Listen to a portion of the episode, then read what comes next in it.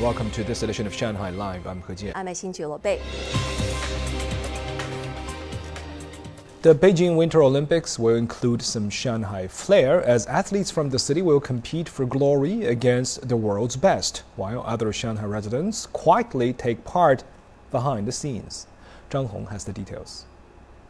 Shanghai sports officials said today that over 30 judges, technical officials, and medical personnel from Shanghai are expected to play their part during the Winter Olympics and Paralympics. Four athletes from Shanghai are training as members of China's bobsleigh team. Ying Qing will compete in women's monobob or two-woman bobsleigh. Shao Yijun, Liu Wei, and Zhen Heng will compete in the two-man and four-man bobsleigh events.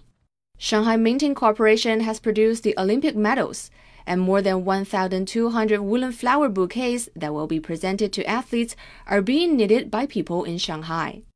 Sports authorities say over 30 winter sports events have been organized in the city, and the association wants to encourage more residents to try winter sports. We want to use the Winter Olympics as an opportunity to attract 1 million visits to winter sports venues. An estimated 2.8 million people in Shanghai tried this sport played on snow or ice last year, 800,000 more than 2020. Zhang Hong, Shanghai Live. As the Year of the Tiger approaches, a number of tiger related decorations are selling well in advance of the holiday. The tiger is a traditional symbol of good luck and vigor in Chinese culture. Lei Shuran has the story. At Chenghuang Temple in Shanghai, many came to shop for Chinese New Year decorations over the weekend, such as tiger dolls and hangings, as well as tiger lanterns. People are buying traditional handicrafts, like these tiger decorations. In shopping malls, jewelry, pendants, and ornaments with tiger elements are also popular. A retail salesperson said that a single counter can sell dozens of pieces a day. I would like to buy tiger pendants in the hope that my family will be safe and sound during the year of tiger. Suburban trips have become the first choice for many families in Shanghai for the New Year holiday. On Chongming Island, many B&B operators said that all of their rooms were already booked for the Spring Festival. Our rooms are only available on the first day of the New Year holiday. All the other time slots were booked two or three months in advance. Our 33 rooms are fully booked, mostly for family trips. Some B&B operators are also trying to offer more activities to attract guests, such as setting up sports zones or inviting traditional culinary artisans to make Chongming rice cakes in their kitchens. Lei Shuran, Shanghai Live.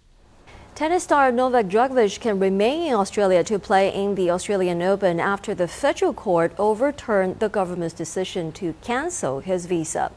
Djokovic had his visa cancelled last week when Australian border officials at Melbourne Airport ruled that he did not meet the criteria to be allowed into the country. Lei Shuran has the story. After four nights in an Australian immigration detention hotel, Djokovic got his day in court today in a deportation hearing.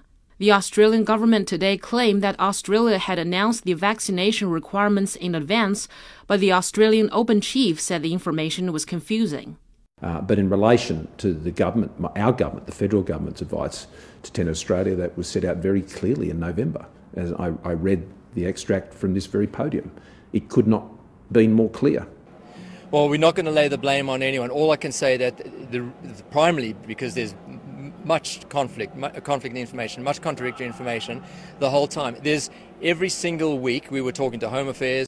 Federal Circuit Court Judge Anthony Kelly based the ruling on the fact that the government's decision to cancel Djokovic's visa after his arrival in Melbourne last Wednesday was given with insufficient notice. Kelly ordered the release of Djokovic from detention no more than 30 minutes after the ruling.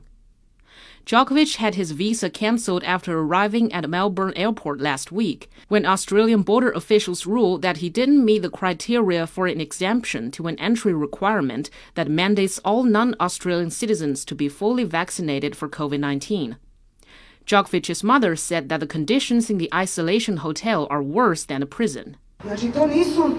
Even in a real prison, prisoners get three meals a day, and they are also let out for a walk.